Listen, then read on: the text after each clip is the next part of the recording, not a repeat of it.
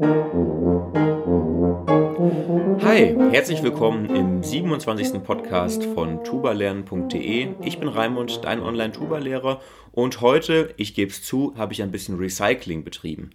Denn ich habe vor zwei Jahren ein Interview mit dem Musikermediziner und Musikphysiologen Eckhard Altenmüller aufgenommen und darin ging es um allerlei spannende Fragen. Dieses Video ist eines der beliebtesten bei YouTube und deswegen habe ich gedacht, ich bringe es einfach nochmal als Podcast, denn da steckt so viel drin, dass auch wenn man das Video schon mal gesehen hat, dass man sich da trotzdem immer wieder was Neues rausnehmen kann.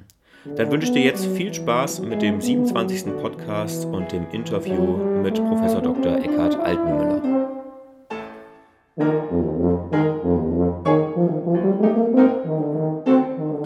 Sind wir zu Gast bei Professor Dr. Eckhard Altenmüller. Er ist Experte für Musikermedizin und Musikphysiologie und wir sind hier im Institut für Musikermedizin und Musikphysiologie in Hannover. Hallo Eckhard. Hallo Raimund. Ja, schön, dass wir uns heute sehen. Und am Anfang wäre es vielleicht für unsere Zuhörer und Zuschauer ganz interessant zu wissen, wer du überhaupt bist.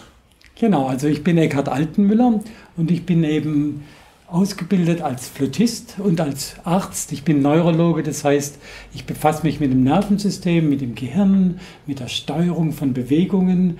Und hier in Hannover bin ich an der Musikhochschule und leite dieses Institut für Musikphysiologie und Musikermedizin. Da geht es darum, dass wir eben herausfinden wollen, wie das Musizieren besser funktioniert und dass wir Studierenden helfen können, möglichst gut und möglichst schnell ihr Instrument zu erlernen. Und geht es auch neben der neben den Voraussetzungen für das ähm, Instrumentalspielen, für den Gesang, geht es daneben auch um die Behandlung und um die Begleitung der Musiker, wenn sie äh, medizinische Probleme haben? Auch wenn die Musikerinnen und Musiker medizinische Probleme haben, dann haben wir hier eine Praxis. Wir haben eine Musikerambulanz und da sehe ich dann berufserkrankte Musiker aller Arten, auch äh, alle Instrumente und auch alle Genres. Mhm. Ähm, was ist denn so Ihr Steckenpferd fachlich? Also fachlich befasse ich mich eigentlich am liebsten mit dem Üben. Das gefällt mir am besten mit dem Üben und mit dem Lernen. Also wie man ein Instrument erlernt, was man besser machen kann, was man besser nicht machen kann. Und auch dann wichtig ist für mich auch immer, wie man auch in der psychischen Situation ist, dass man sein Instrument gut aufführen kann. Okay, ja. Was ist denn genau der Unterschied zwischen den beiden Fächern Musikermedizin und Musikphysiologie? Also Musikphysiologie behandelt die gesunden körperlichen Abläufe beim Instrumentalspiel und Musikermedizin ist eigentlich die Reparaturwerkstätte. Da geht es darum, was kann gemacht werden, wenn etwas nicht mehr funktioniert. Mhm. Und was funktioniert denn typischerweise nicht mehr bei Blechbläsern oder vielleicht besonders bei Tubisten? Also bei Blechbläsern Tubisten ist eines der Probleme sind dann immer der Ansatz. Dann die Atmung ist ein ganz wichtiger Punkt dabei. Und dann haben wir eben häufig auch mit Angst zu tun, dass die Töne nicht ansprechen, dass dann irgendwie, auch wenn man älter wird, dass dann die körperliche Kondition nicht mehr ausreicht. Und ist das denn wirklich ein Problem, wenn man älter wird, dass die körperliche Kondition nicht ausreicht oder ist das ein rein psychisches Problem dann? Also es kommt darauf an, wie man gelernt hat zu spielen. Wenn man sehr gut ausgebildet ist und wenn man eine gute Luftführung hat und wirklich toll auch äh, mit ökonomischen Mitteln atmet und den Ansatz bildet, dann kann man sicher auch noch mit 90 fantastisch Tuba spielen. Aber das ist eben nicht bei jedem der Fall. Nicht alle sind gut ausgebildet und nicht alle haben diese leichte Spielweise erlernt. Das ist ja eine schöne Nachricht auf ja. jeden Fall, dass das geht. Mhm. Gibt es denn Unterschiede zwischen Amateurmusikern und Profimusikern? Mhm. Kommen auch Amateurmusiker zu Ihnen in die Praxis und wie können Sie denen helfen? Auch Amateurmusiker kommen zu mir gerade Amateurmusiker sind oft unglaublich begeistert. Für die ist gerade das Musizieren was ganz Wichtiges, ein wichtiger Teil auch ihres Lebens. Und die kommen häufig zu, mit mir mit Ansatzstörungen. Also die haben dann zum Beispiel Zungenstopper oder können die Lippenmuskulatur nicht mehr kontrollieren. Meistens sind es Amateurmusiker, die schon ein bisschen älter sind mhm. und die auch dann oft nicht so ganz regelmäßig geübt haben, häufig dann nur einmal in der Woche zum Beispiel in ihrem Blasverein sehr viel machen und da stellen sich dann Formschwächen auf und da muss man dann tatsächlich so ein bisschen auch Coaching mit ihnen treiben und sie müssen sich dann oft auch nochmal einen Tuba-Lehrer selber suchen, damit sie da ihre Form wieder aufbauen. Und die Probleme, die die Amateurmusiker haben, sind das dann eher körperliche Probleme oder sind das einfach nur Ausführungsfehler, das heißt Dinge, die man mit einiger Übung dann wieder hinbekommt? Es kann beides sein. Es können Ausführungsfehler sein, wo dann wirklich ein guter Unterricht ganz schnell auch helfen kann. Manchmal sind es aber auch tatsächlich dann Ermüdung der Muskulatur oder mangelhaftes Training. Und das sind dann längerfristige Prozesse. Okay. Und die Profimusiker dagegen, die haben dann eher zum Beispiel mit ähm, Dystonie zu kämpfen? Ja, bei den Profimusikern sind es meistens ernsthafte Probleme. Meistens sind es Dystonien, also der Verlust der feinmotorischen Kontrolle der Atem- und Ansatzfunktionen. Ja. Und dann ist es eben so, dass die Lippen dann manchmal aufhören, den Halt zu geben, fangen an unwillkürlich zu zittern und dann sprechen die Töne nicht mehr an oder brechen ab. Und das ist dann oft sehr schwierig zu reparieren, weil das ist etwas, was etwas mit dem Lernen zu tun ist. Es ist ein falsches Bewegungssteuerprogramm, was gelernt wurde. Mhm. Ja, Dystonie, Sie haben gesagt, das ist quasi falsch gelernt, beziehungsweise irgendwie falsch verknüpft. Wie genau mhm. kann man sich das vorstellen im, im Gehirn? Was läuft da falsch?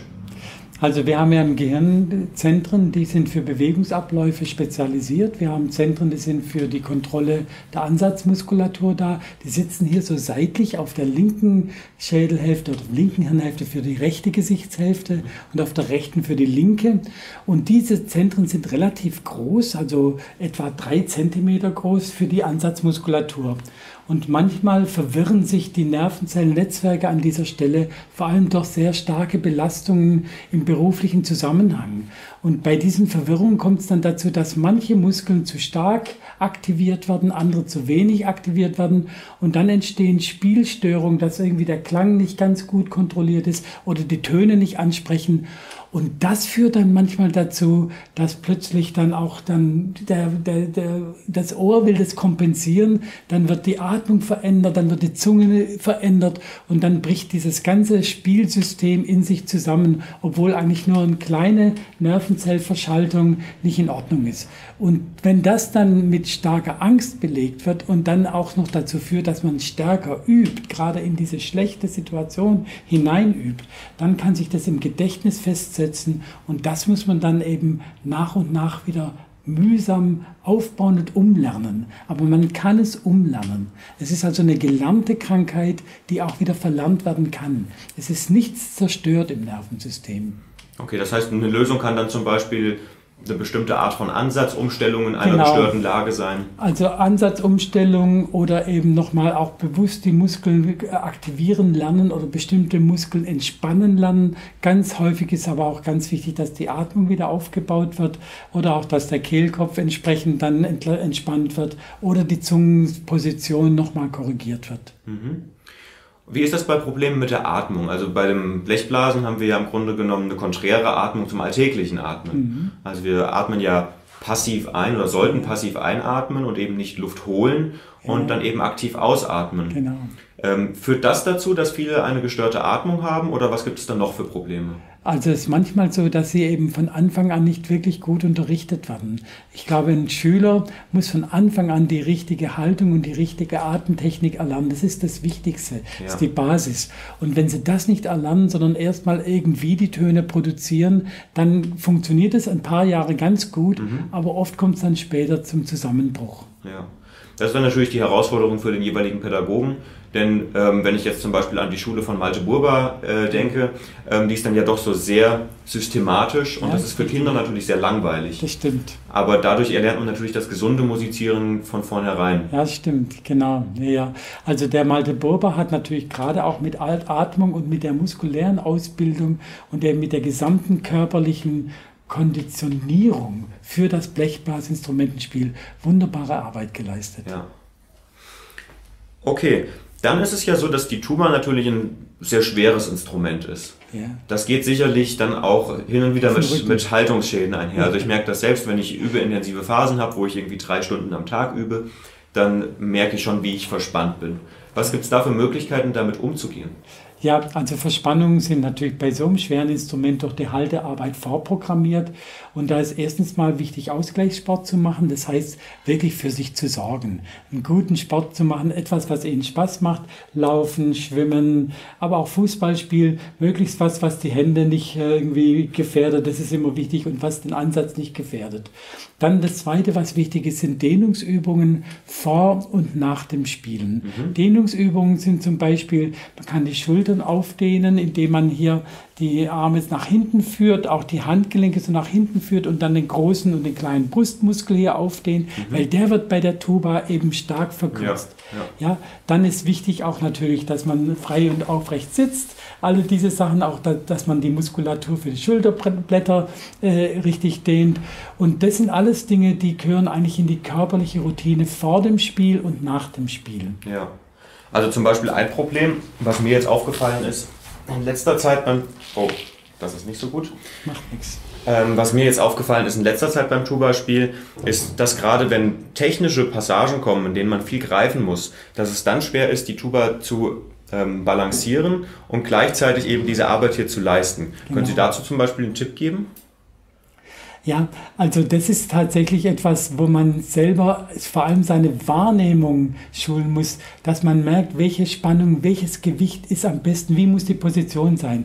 Da müssen vor allem Schüler müssen das spüren lernen. Ja. Ich meine, sie sind jetzt ja schon Profi, deswegen haben sie die Wahrnehmung eigentlich schon da. Ja. Aber gerade für Schüler ist es ganz schwierig, die, die spüren dann gar nicht, wie sie mit dem geringsten Aufwand eigentlich die besten Wirkungen an der Tuba und die beste Position finden. Ja. Also es gibt sehr viele Lösungen Lösungsmöglichkeiten. Es hängt davon ab, wie hoch ihr Oberkörper ist, hängt auch davon ab, wie sie sitzen, auch wie sie am besten atmen. Mhm. Es gibt ja auch Leute, die die Tuba aufsetzen. Also da gibt es ganz viele Möglichkeiten.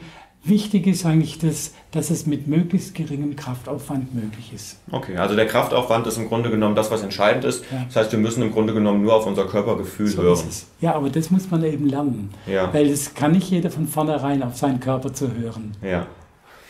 Okay, dann habe ich noch eine Frage bekommen von einem unserer Nutzer, der mich gefragt hat, wie ist das eigentlich, wenn ich jetzt schon etwas älter bin, also wenn ich jetzt so, ähm, sagen wir mal, über 50 bin und ich will zum Beispiel wieder einsteigen, weil ich 20 Jahre Pause mhm. gemacht habe oder ich will komplett neu anfangen. Mhm. Wie ist das dann mit dem Instrumentalspiel? Wo sind da die Schwierigkeiten? Und ähm, ja, gibt es da Fallstricke oder ist ja. das nur gut? Also erstens mal ist es eine ganz tolle Sache, wieder anzufangen. Und das Schöne ist ja beim Tuba-Spiel, wie bei allen Musikinstrumenten, ist ähnlich wie das Fahrradfahren und wie das Schwimmen. Eigentlich verlernt man es nicht. Was sich aber zurückbildet in den 20 Jahren Pause, sind die Muskeln. Das heißt, man muss zunächst mal anfangen, ganz kurz und oft am Tag zu spielen. Fünf bis zehn Minuten. Dann bitte nicht die Stücke rausholen, die man als letztes gespielt hat. Das ist oft dann mit Frustration ja. äh, verbunden, sondern Stücke, Anfängerstücke, nochmal einfach so den Weg nochmal durchgehen. Wie habe ich es damals gelernt, vor 25 Jahren? Ja. Und dann einfach seinen eigenen äh, Erwartungshorizont ein bisschen anpassen anpassen und dann systematisch üben, aber am besten zusammen mit einem Lehrer. Ja. Also das muss man einfach aussagen. Ein Wiedereinstieg nur für sich selber ist gefährdet mit Frustration. Ja. Es hat sich übrigens auch sehr viel in der Pädagogik getan. Heute wird die Tuba anders unterrichtet als noch vor 30 Jahren. Zum Glück. Einfach weil man sehr viel mehr weiß über das Instrument. Okay, ja. Und ähm, wo wir gerade beim Üben sind, ähm, du hast ja verschiedene Regeln zum Üben auch aufgestellt. Ja. Mikrofon verabschiedet sich. So. Ähm, verschiedene Regeln zum Üben aufgestellt, was das gute Üben überhaupt ausmacht. Zehn sind es an der Zahl. Ich weiß nicht, ob du die jetzt einfach so auswendig zusammenkriegst. Ja, ich habe sie mir jetzt extra nochmal rausgeholt, ja. ja. Weil es gibt natürlich viele Regeln zum Üben, aber ähm, ich glaube schon, das erste ist natürlich, dass das Üben eigentlich immer Freude machen sollte. Es ist nicht arbeiten, ja. Also mhm. es heißt ja nicht, im Französischen heißt es ja travailler, ein, äh, ein Instrument, also ein Arbeiten, ein Instrument arbeiten, im Deutschen heißt es üben und üben ist eben etwas, was spielerisch sein kann. Ich spiele Tuba. Mhm nicht ich arbeite Tuba. Das ist der wichtigste Punkt, also die Haltung gegenüber dem Instrument ist ein Privileg, ja. dass wir so ein großartiges, schönes Instrument, was so eine wichtige Rahmenfunktion auch hat, zum Beispiel in jedem Ensemble, in jedem ähm, Orchester, dass wir das spielen dürfen. Der zweite Punkt, der wichtig ist, ist, dass wenn man übt, dass man auch lernen muss, im Moment, wo es am besten ist, aufzuhören. Ganz viele von den Schülerinnen und Schülern, also vor allem unsere Studierenden hier bei unserem tollen äh, Tuba-Professor, die ähm, üben zu lang und die üben dann auch noch bis in die Ermüdung rein. Mhm. Dann wird der Klang schlechter, dann wird die seelische Aufmerksamkeit geringer, die Aufmerksamkeit wird schlechter, man gewöhnt sich schlechte Sachen ab und man muss dann aufhören, wenn man eben die Aufmerksamkeit nicht mehr halten kann oder wenn die Muskulatur schwach wird. Also lieber oft und kurz üben, das ist ein ganz wichtiger Punkt. Dann ähm, für die. Ähm, Auch so über den Tagesverlauf hinweg. Über den Tagesverlauf. Ja. Da ist es eigentlich eine ganz gute Sache, es immer am Morgen zu üben oder ja. möglichst früh am Morgen, weil da unser gesamtes System einfach noch am wachesten ist und am Aufmerks also die meiste Aufmerksamkeit hat. Dann was so für die Regeln, ich gucke jetzt einfach gerade noch mal an, ja. ähm, vielleicht ihre Schülerinnen und Schülern ermutigen, dass sie auch herausfinden, was ihnen am besten selber tut. Also wie sie am schnellsten was lernen. Das ist sehr individuell. Es gibt äh, Schülerinnen und Schüler, die hören total gut und die spielen alles nach Gehör. Die haben aber Riesenprobleme, Noten zu lesen. Meine eigene Tochter, da haben wir erst ja Cello gespielt und sehr gut und erst mit zwölf Jahren haben wir dann festgestellt, dass sie eigentlich nicht so ganz sicher ist im Notenlesen. Ja. Sie hat alles über das Gehör gemacht. Und das sind eben dann Schüler, die lernen es über Gehör, das ist auch gut. Und dann muss man die anderen Sachen mit ihnen eben dann auch trainieren. Dann habe ich hier ähm, noch, ähm, einen Moment mal, ähm, äh, ein Ziel setzen, genau. Also das ist eine Sache, die ist auch wichtig, dass man nicht einfach nur so sagt, so jetzt spiele ich mal eine Stunde Tuba, sondern dass man sagt, heute würde ich gerne mich in dem und dem Aspekt verbessern. Heute möchte ich zum Beispiel mal irgendwie die Ansprache in der tiefen Lage noch klarer bekommen. Oder heute möchte ich meine Intonation bearbeiten. Und ich möchte das an diesem Stück machen. Mhm. Also wenn wir eine klare Vorstellung von dem haben, was wir üben wollen, dann wird unser System auch schneller und besser lernen. Das ist, ein, glaube ich, äh, etwas, was alle kennen. Das ist eine Erkenntnis übrigens aus der Sportwissenschaft. Da hat man das eben festgestellt, dass wenn sich Athleten ein bestimmtes bestimmtes Ziel laut vorsagen, dass sie es dann eher erreichen, als wenn sie einfach nur so ihre Bestleistung versuchen abzurufen. Genau, da gibt es dann ja auch den sogenannten Bannister-Effekt. Ja. Ähm, mit, den, mit den Zielvorstellungen genau. einfach, ja. Ja. Und dann haben wir, ähm, ähm, wenn man äh, Tuba spielt, dann ist es auch wichtig, dass man sich viel Tuba anhört dass man eben auch dann auch mal in YouTube geht, auch mal auf die Konzerte geht, auch mal, also auch durch das Beobachten und das Hören der anderen, da lernen die Schülerinnen und Schüler eine ganze Menge. Also das ist nicht zu unterschätzen, dieser Effekt auch, der im Gruppenunterricht entsteht. Ja?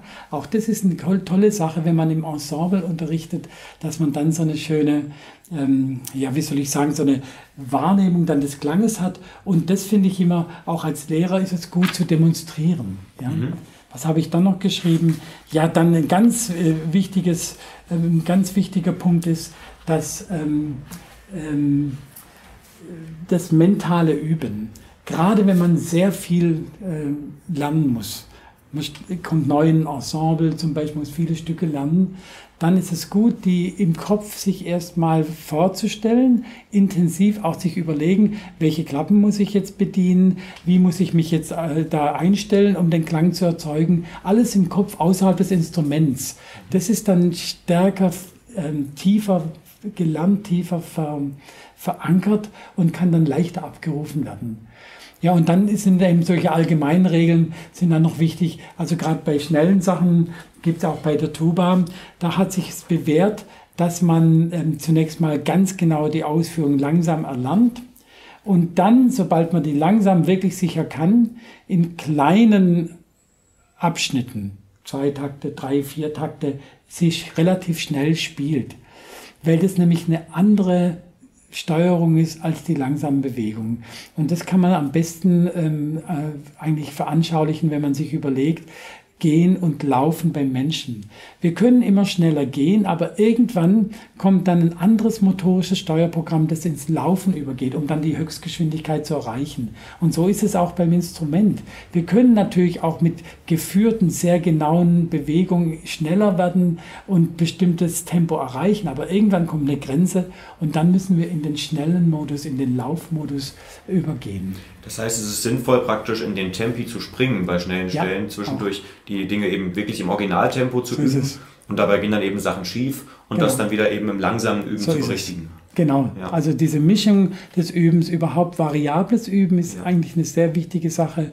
Naja, und dann eben bei der Tuba ist natürlich auch wichtig, dass Sie gucken, dass Sie auch selber in einem guten körperlichen Zustand sind, wenn Sie üben. Also nicht ermattet und müde sich abends um halb neun an die Tuba schleppen, sondern tatsächlich Lust darauf haben. Ja. Und dazu auch dann auch im Alltag was tun für Ihre Form. Ja, also jetzt hier gerade große Lungen, da ist es schon gut, wenn man sich viel bewegt und äh, Sport macht. Ja, auf jeden Fall, genau. Ähm, genau, und dann gibt es ja auch so dieses äh, Prinzip der rotierenden Aufmerksamkeit, genau. ähm, das äh, ja, Gerhard Mantel so formuliert hat. Genau. Aber ja, Praxis ist das natürlich schon, schon lange vorher. Ja. Aber dadurch kann man das Üben ja auch, eben auch variieren. Also ich kann ja auch die, ja. die gleiche Stelle unter fünf verschiedenen Aspekten genau. spielen und dann habe ich genau. eben auch variables Üben. Ja, genau. Einmal über die Haltung, einmal über die, die, die, Kehlkopf, einmal über das Ohr, einmal über die Lippenanspannung. Genau, da kann man den Aufmerksamkeitsscheinwerfer immer auf verschiedene Aspekte lernen, legen, während man das übt. Genau. Und dann hast du als zehntes noch geschrieben, Erfahrungen aus anderen Bereichen sammeln. Das interessiert mich jetzt noch.